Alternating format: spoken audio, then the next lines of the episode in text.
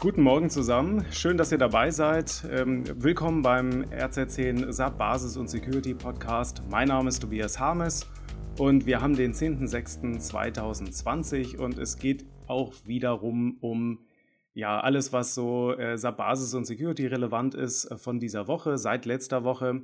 Äh, für diejenigen, die live dabei sind, guten Morgen, schön, dass ihr dabei seid auf YouTube und diejenigen, die das später sehen, seid auch herzlich gegrüßt. Ihr habt ja später die Möglichkeit, das dann auch äh, sowohl auf YouTube als auch als Podcast dann zu konsumieren. Ja, ähm, Themen heute sind der Sub-Security Patch Day äh, des, äh, vom Juni. Gestern war Patch Day. Und ähm, dann habe ich noch die Rollenkonsistenzprüfung, ein Thema, was wohl äh, viele Leser und Hörer auch beschäftigt. Ich habe dazu eine sehr interessante Zuschrift bekommen, die möchte ich euch vorstellen und der Solution Manager 7.2 SP11. Ähm, das ist ja jetzt auch rausgekommen und da habe ich noch ein paar Infos zu. Gut, äh, fangen wir mal an mit dem. Achso, äh, natürlich habt ihr wie immer die Möglichkeit, wenn ihr live dabei seid, in dem Chat äh, auch Fragen zu stellen oder Ergänzungen zu machen. Also da äh, sehr gerne euch beteiligen, wenn ihr jetzt nicht live dabei wart. Ihr habt die Möglichkeit, das nächste Mal wieder dann nächsten Mittwoch dabei zu sein. Ja, also würde mich freuen. So, also, ich hatte erwähnt, der Sub Security Patch Day und äh, die SAP macht das ja immer so, am zweiten Dienstag des Monats gibt es den, äh, den Security Patch Day. Da werden sozusagen die Hot News oder äh, da werden die Patches aufgelistet, die besonders sicherheitsrelevant sind und äh, SAP teilt das so ein, dass es Low, Medium, High und Hot News gibt. Und Hot News ist wirklich so jetzt aber allerhöchste Eisenbahn. Letzten Monat gab es immerhin sechs Hot News. Diesen Monat gibt es zwei Hot News, insgesamt 18 ähm, Security Notes, die da angemarkert worden sind. Und ich habe es mir mal durchgelesen. Ich äh, kopiere den Link auch mal gerade hier in, die, äh, in den Chat, damit ihr parallel gucken könnt, wenn ihr mögt. Und der, äh, das, was ich jetzt spannend finde, also es sind einige, die über neun sind. Das ist ja dann, geht in Richtung Hot News. Und eins davon war äh, Hard-Coded Credentials in Subcommerce and äh, Subcommerce Data Hub. Und äh, das hat äh, immerhin so einen äh, Score von 9,8 auf der Richterskala bis 10, ja. Und ähm, ich habe mir das mal angesehen. Also da gibt es hardcodierte Zugangsdaten ähm, in diesen Produkten. Und das ist ja, das ist ja wie so ein Security-Zombie. Also im SAP, das ist ja so ein beliebtes Spiel, wenn wir Prüfungen machen bei Kunden, äh, dann gucken wir immer auch nach, gibt es irgendwo noch Standardbenutzernamen, Standard-Kennwörter im Einsatz. Und wir werden ganz oft fündig. Also glaubt man gar nicht, wie oft man da noch 2020 äh, fündig wird. Und äh, umso überraschender ist es, dass hier ähm, anscheinend relativ aktuelle Versionen immer noch davon betroffen waren, dass es hier, ich habe mir mal die Mühe gemacht, äh, die drei Sekunden zu googeln, um die Default-Passwörter herauszusuchen für Subcommerce und Subcommerce Data Hub. Ähm, äh, nämlich äh, das Default-Passwort für Admin ist NIMDA, also Admin rückwärts.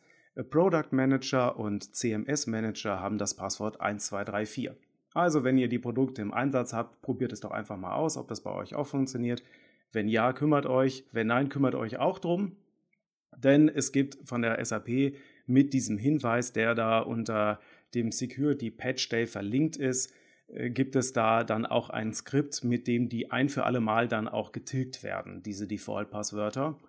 Und die aktuellen Installer, da hat SAP auch schon nachgebessert, die, äh, die verlangen bei der Installation tatsächlich ein äh, ein äh, random Passwort zu generieren. Also die akzeptieren das Standardkennwort nicht mehr, beziehungsweise schlagen es auch nicht mehr vor, so wie das ja beim ABAP schon lange der Fall ist.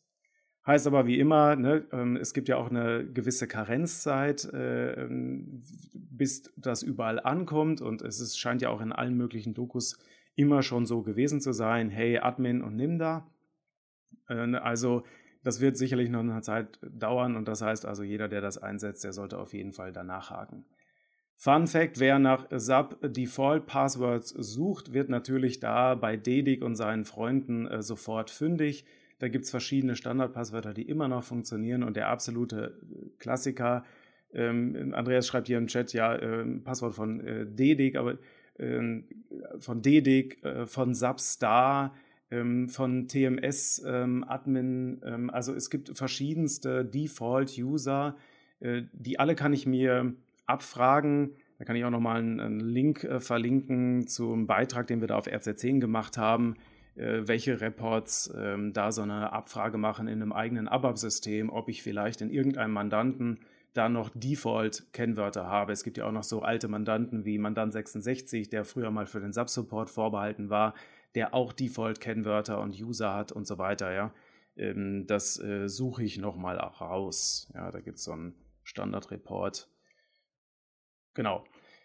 Äh, und, und äh, für Substar zum Beispiel äh, das Kennwort Pass, ne, hart codiert. Ähm, das tritt automatisch in Kraft, wenn der Substar nicht entsprechend angelegt und, und, und mit einem Passwort versehen ist und am besten deaktiviert ist.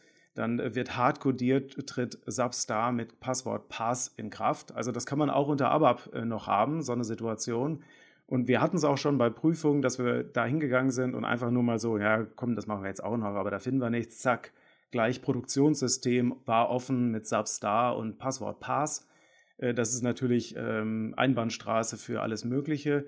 Was war der Grund? Es gab eine Systemkopie, es gab eine, eine Wartung und da hat man einfach vergessen, den Substar mit Pass wieder äh, stillzulegen. Das ist natürlich echt grob fahrlässig. Ja. Da kann sich dann auch niemand also das muss man einfach bemerken. Das muss man, da muss man bei sich was einplanen, äh, dass der einfach standardmäßig läuft, um sich vor sich selber zu schützen, sozusagen. Gut, also ähm, wie gesagt, äh, das war vor allem das. Es gab noch einen weiteren äh, Security Note bei Subcommerce. Ähm, da konnte man Informationen äh, über die, die Administration oder die, und die Konfiguration auch ermitteln. Das hat einen geringeren ähm, Score Security Score da, ähm, das könnt ihr euch auf jeden Fall auch anschauen. Also es ist nicht der einzige Hinweis, den man für Subcommerce einspielen sollte. Okay. Ansonsten schaut mal da drauf, ob irgendwas von euren Produkten dabei ist. Ich habe da ansonsten jetzt nicht mehr so was weit gestreutes gesehen. Ja. Gut, dann habe ich eine tolle Zuschrift letzte Woche bekommen äh, von unserem Leser Gerd Binder. Und der hat sich nämlich mit diesem Thema beschäftigt, wie kann ich eigentlich auf einer Systemlinie PFCG-Rollen synchron halten. Und der hat dazu eine, eine, eine tolle Excel-Datei erstellt, mit der ich herausfinden kann, ob auf meiner Systemlinie eventuell auf bestimmten Subsystemen unterschiedliche Versionsstände ähm, von Rollen existieren. Ich habe ja bei Rollen die Freiheit und ähm, ja, manchmal brauche ich das auch, aber es ist natürlich immer schwierig. Ich kann unter Umgehung der Transportlandschaft, kann ich Rollenveränderungen vornehmen. Es ist auch so, dass normalerweise das System nicht gegen Änderungen von Rollen geschützt ist. Also das kommt nicht unbedingt äh, sofort in die normale Versionierung. Das heißt, ein Produktivsystem, da kann ich eventuell auch Rollen ändern. Ich kann auch im Qualitätssicherungssystem Rollen ändern. Und wenn ich das dann, ich sage mal, intensiv getan habe, mehr oder weniger konzeptgesteuert, äh, wahrscheinlich eher weniger, oder wenn das Kollegen getan haben, dann habe ich irgendwann das Problem, ja, was soll ich denn jetzt machen? Ich will eigentlich auf der Entwicklung meine Rollen bauen und die sollen dann sauber durch die Landschaft durchtransportiert werden. Jetzt haben die unterschiedliche Stände. Dieses Problem hatte auch unser Leser Gerd Binder und der hat dafür eine Excel geschrieben, wo er sich die Informationen aus den verschiedenen Subsystemen einmal per ähm, Tabellendownload heruntergeladen hat und dann in Excel, zweitgrößtes ERP-System der Welt, ja, in Excel eingefügt hat, schöne Funktionen bzw. Ähm, Excel-Funktionen da eingebaut hat und ähm, damit dann den Vergleich machen konnte bei mehr als 1000 äh, Rollen, um so herauszufinden, ähm, ja, okay, auf dem System, auf dem Q-System ist der Rollenstand so, auf dem, auf dem P-System ist der Rollenstand so und dadurch wusste er ganz genau, äh, wie er wo irgendwie Rollen hintransportieren soll. Ich meine, eine brutale Gegenmethode ist natürlich zu sagen, ja, okay, ähm, ich transportiere von der Entwicklung alles nochmal komplett, mache alles platt. Aber da lauert natürlich schon die Gefahr, man weiß nicht ganz genau, was drinsteckt man, es gibt ja auch einen Einzelvergleich, also wenn ich sozusagen auf Transaktionsebene gehen will oder vielleicht auf Objektebene, da haben wir ja schon äh, in vergangenen Folgen drüber gesprochen, dann gibt es andere Tools auch von der SAP Built-in. Aber diese schnelle Übersicht, was ist der Versionsstand, ähm, das, ähm, da finde ich diese Excel, ähm, äh, die der Gerd Binder erstellt hat, da toll. Und der hat freundlicherweise auch gleich eine Anleitung dazu geschrieben, also all in one. Und wir haben das dann veröffentlicht. Also vielen lieben Dank nochmal an dieser Stelle von mir an dich und äh, auch im Namen der Community. das ist eine praktische Sache, wie ihr da nochmal prüfen könnt, ob ihr tatsächlich da auf einer Linie seid. Ja, weil ich habe ich kann ja nicht nur transportieren, ich kann lokal auf den Subsystemen das verändern, ich kann mit Up- und Download dann Rollen reinbringen. Das heißt, ich, wir erleben es auch im Projekt immer wieder, dass die Admins sagen, nein, hier wird alles über, ähm, hier wird alles über die Transportlandschaft gelöst und in Wirklichkeit kam dann raus, nein, Edgy Badge ist doch nicht so. Also wir haben haufenweise Rollen dann gefunden, die unterschiedlichen Stand haben. Oder das böse Erwachen gab es, als man dann angefangen hat, bestimmte Updates zu machen an den Rollen, die dann transportiert hat in die Produktion und plötzlich funktionierte wieder etwas nicht. Ja, was vorher schon mal funktioniert hat und der, die Anwender sind sauer, die Admins sind genervt, alle sind ange, genervt und ähm, ja, also ja, Thomas schreibt gerade, genau das äh, braucht er gerade. Also äh, genau, ne? Äh, sehr gerne und äh, vielen Dank an Gerd Binder dafür. Ja. Also schaut euch das mal an. Damit kann man wirklich mit äh, geringem Aufwand da schnell Klarheit kriegen. Dann kann man sich immer noch überlegen, wie man das dann löst, ob man das über Transporte löst oder ob man das über Up- und Downloads macht. Ich sage natürlich immer Transporte, weil das ist dann wiederum etwas, was dann sauber auch in die Dokumentation einfließt weil diese Up-and-Downloads, die ähm, kriege ich einfach viel schwieriger zu greifen. Also das sollte immer so, das sollte kein Dauerzustand sein, sondern sollte eher ein Sonderfall sein, dass man Up-and-Download macht. Und das muss man eigentlich auch, streiche eigentlich, das muss man dann auch für die Wirtschaftsprüfer dokumentieren, dass man dann sowas gemacht hat. Und das kann man vermeiden, indem man ganz sauber die Transportlandschaft nutzt. Ja. Okay, dann habe ich äh, äh, auch wiederum äh, Content äh, von äh, unseren Lesern, äh, beziehungsweise einem unserer Leser, von Andreas Unkelbach. Grüße. Ähm, der hat nämlich einen schönen Beitrag noch geschrieben. Gestern äh, habe ich ihn gesehen in meiner Timeline zur Massenbearbeitung von Sammelrollen. Ich kannte die Transaktion tatsächlich gar nicht. Ich gebe zu, dass ich meistens auch um Sammelrollen versuche, ein bisschen einen Bogen zu machen. Das hat sich mittlerweile äh, gelegt, aber früher war es wirklich auch aus diesen Gründen, man hatte keine Möglichkeit, Massenbearbeitung zu machen. Und ähm, Sammelrollen waren immer so universelle Senken. Also es ist ja, also vielleicht nochmal für die, die es nicht so kennen, ähm, es gibt ja Einzelrollen und Sammelrollen und Sammelrollen sind eine Kombination aus Einzelrollen und die Idee ist, ich habe mehrere Einzelrollen, wie zum Beispiel die Rolle für die Buchhaltung und die Rolle für, was weiß ich, äh, Zeit, ähm, äh, Zeitbeauftragter und das Ganze kann dann kombiniert werden in eine Sommerrolle. Das ist dann irgendwie zum Beispiel der Arbeitsplatz. Ne? Der Arbeitsplatz vom Hauptbuchhalter oder so, der vielleicht auch irgendwelche HR-Sachen hat. Das ist in der Sammelrolle. Und Sammelrollen waren aber jahrelang, also aus meiner Sicht, und ich, ich sage es immer auch heute noch, bis ich was anderes sehe, universelle Datensenken. Das heißt, man hat immer mal schnell eine Rolle einer Sammelrolle hinzugefügt, aber ich habe es noch nie erlebt, dass irgendjemand freiwillig wieder eine Sammelrolle, äh, eine Einzelrolle aus einer Sammelrolle entfernt hat.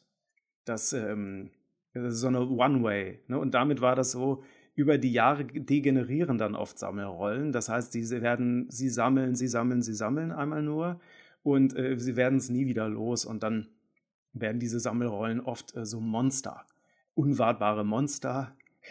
Ich merke schon, ich habe so Gefühle, wenn es um Sammelrollen geht, ja, so, aber das ist einfach eine Erfahrung, die ich gemacht habe. Umso schöner jetzt zu sehen, dass es da äh, offensichtlich Tools äh, gibt.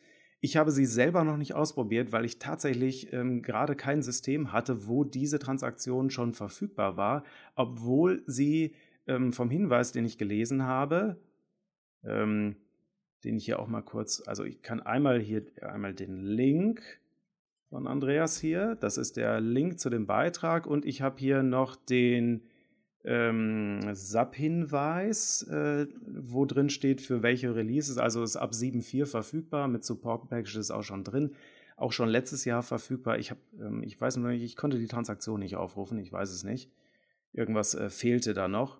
Und die Idee ist halt, dass so ein bisschen wie bei der äh, PFCG Maßwahl, wo ich ja Berechtigungsobjektwerte ändern kann innerhalb der Rolle, dass ich mit dem PFCG Mass Call Assign, so heißt nämlich die Transaktion, PFCG Mass Call Assign, alles zusammengeschrieben, dass ich mit dieser Transaktion dann eine Massenpflege mache, dass ich zum Beispiel sage, okay, ich möchte folgende Einzelrolle aus allen Rollen rauskratzen oder ich möchte folgende Einzelrolle in alle, also in bestimmte ausgewählte Sammelrollen reinfügen. Und dann habe ich auch die Möglichkeit, irgendwie das zu generieren, also gleich zu sichern und so weiter.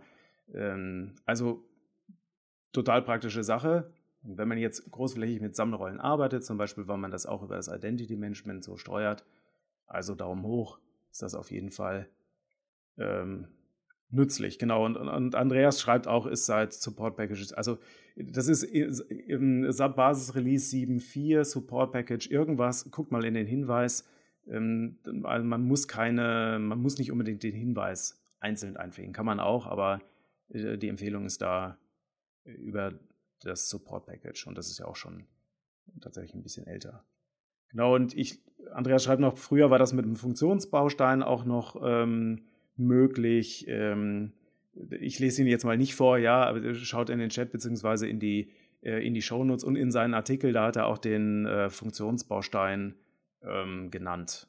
Ja, also könnt ihr gucken, ob ihr da vielleicht, wenn ihr auf einem älteren Release seid, dass ihr euch dann einen kleinen ABAP baut oder halt noch den, den Hinweis. Besser ist immer Hinweis, Standard, SAP Standard. So. Gut, also das war die, äh, das war äh, Massen, also äh, Massenverarbeitung von Sammelrollen. Dann hatte ich noch eine äh, Frage an RZ10 und zwar äh, zum Web-Dispatcher. Alex hatte gefragt, äh, wann benötigt man einen Sub-Web-Dispatcher? Äh, wann benötigt man einen Sub-Web-Dispatcher?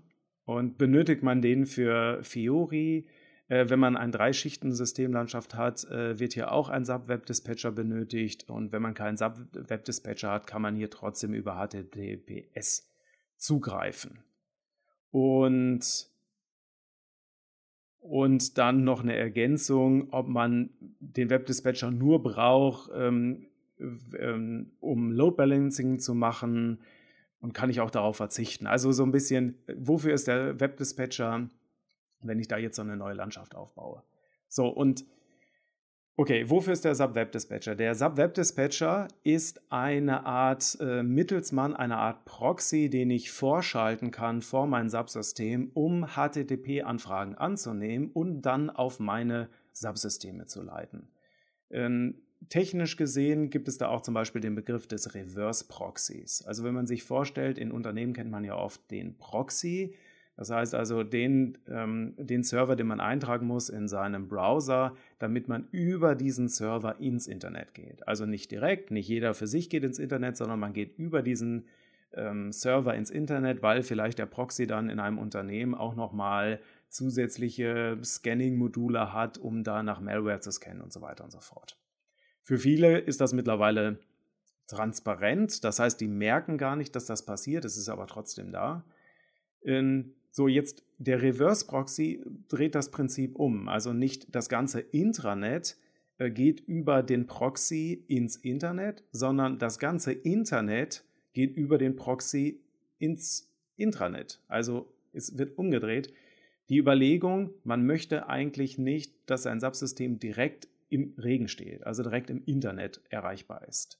Aber eigentlich will man es schon, weil vielleicht hat man ja zum Beispiel eine Seite, mh, hm, ein äh, Bewerbungsportal, wo man äh, Bewerbungsunterlagen hochladen will und das soll gleich im SAP alles ankommen und dann möchte man natürlich, dass das SAP-System aus dem Internet erreichbar ist. Vielleicht hat man irgendwelche Workflows, Freigabekram, den man aus dem Internet erreichbar machen will.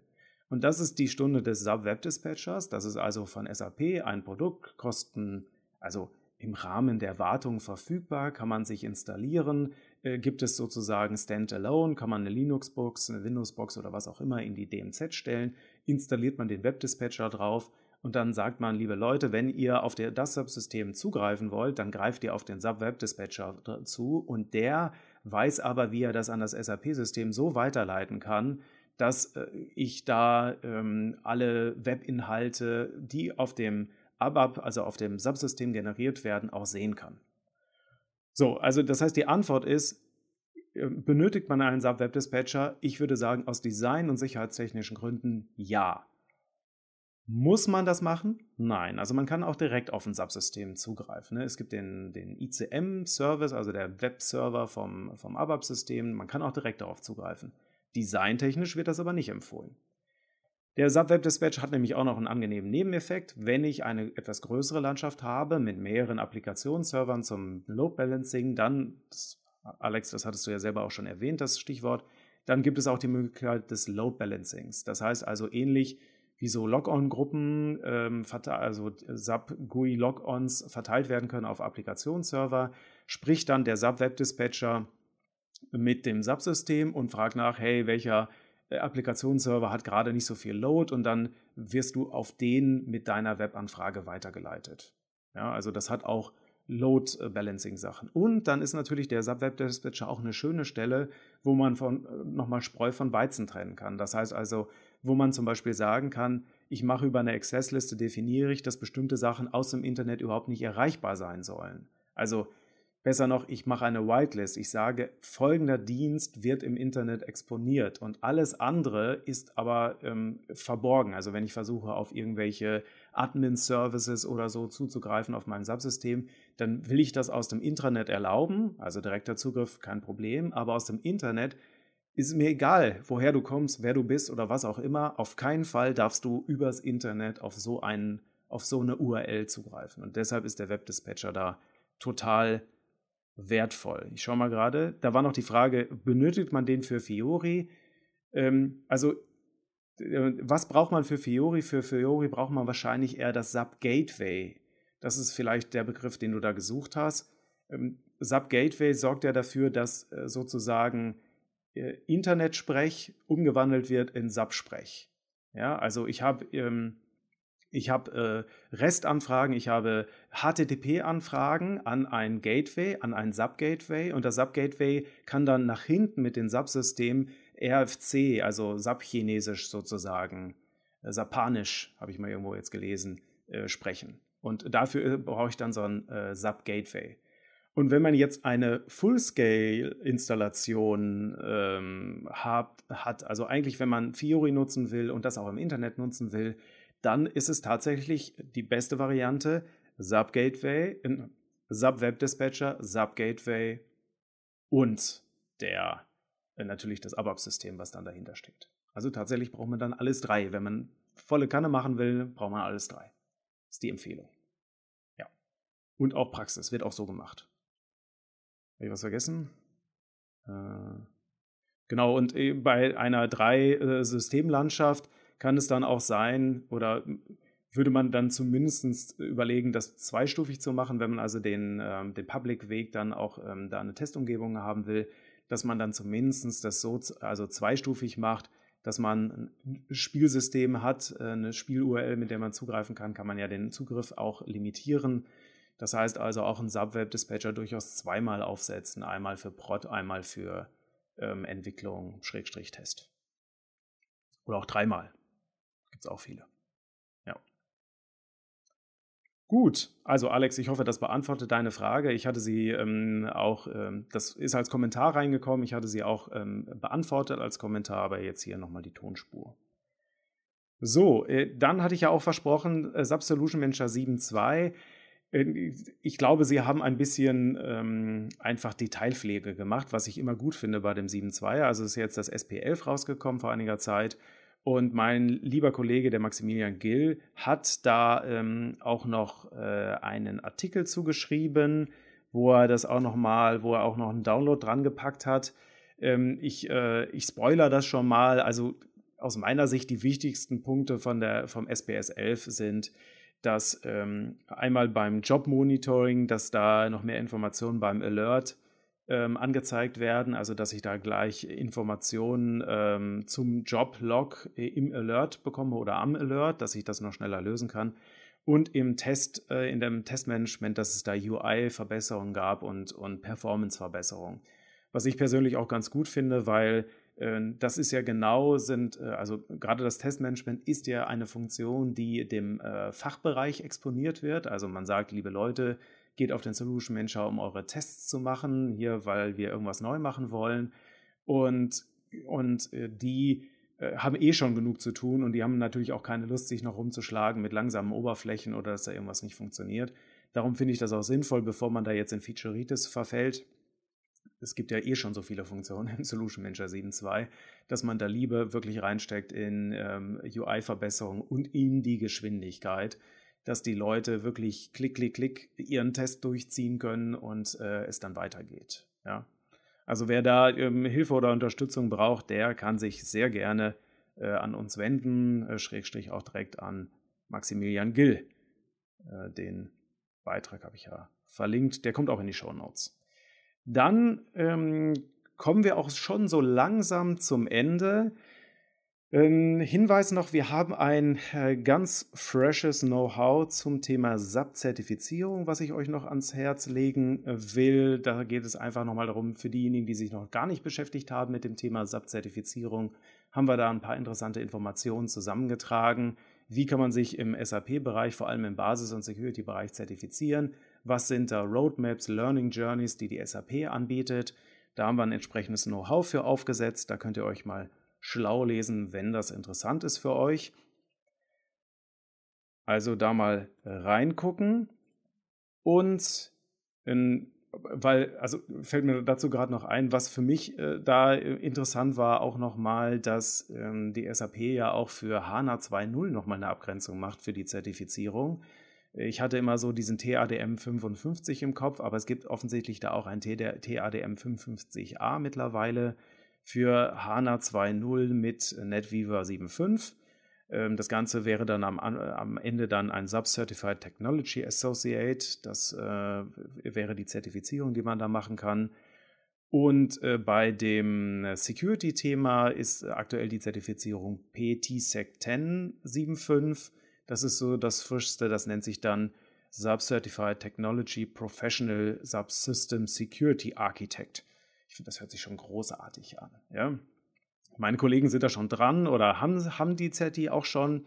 Ähm, und ja, also ähm, das sind so aus meiner Sicht im Moment aktuell die Zertis, wo ich sage, ähm, da kann man dann auch nochmal nach außen äh, seinen Wert unterstreichen.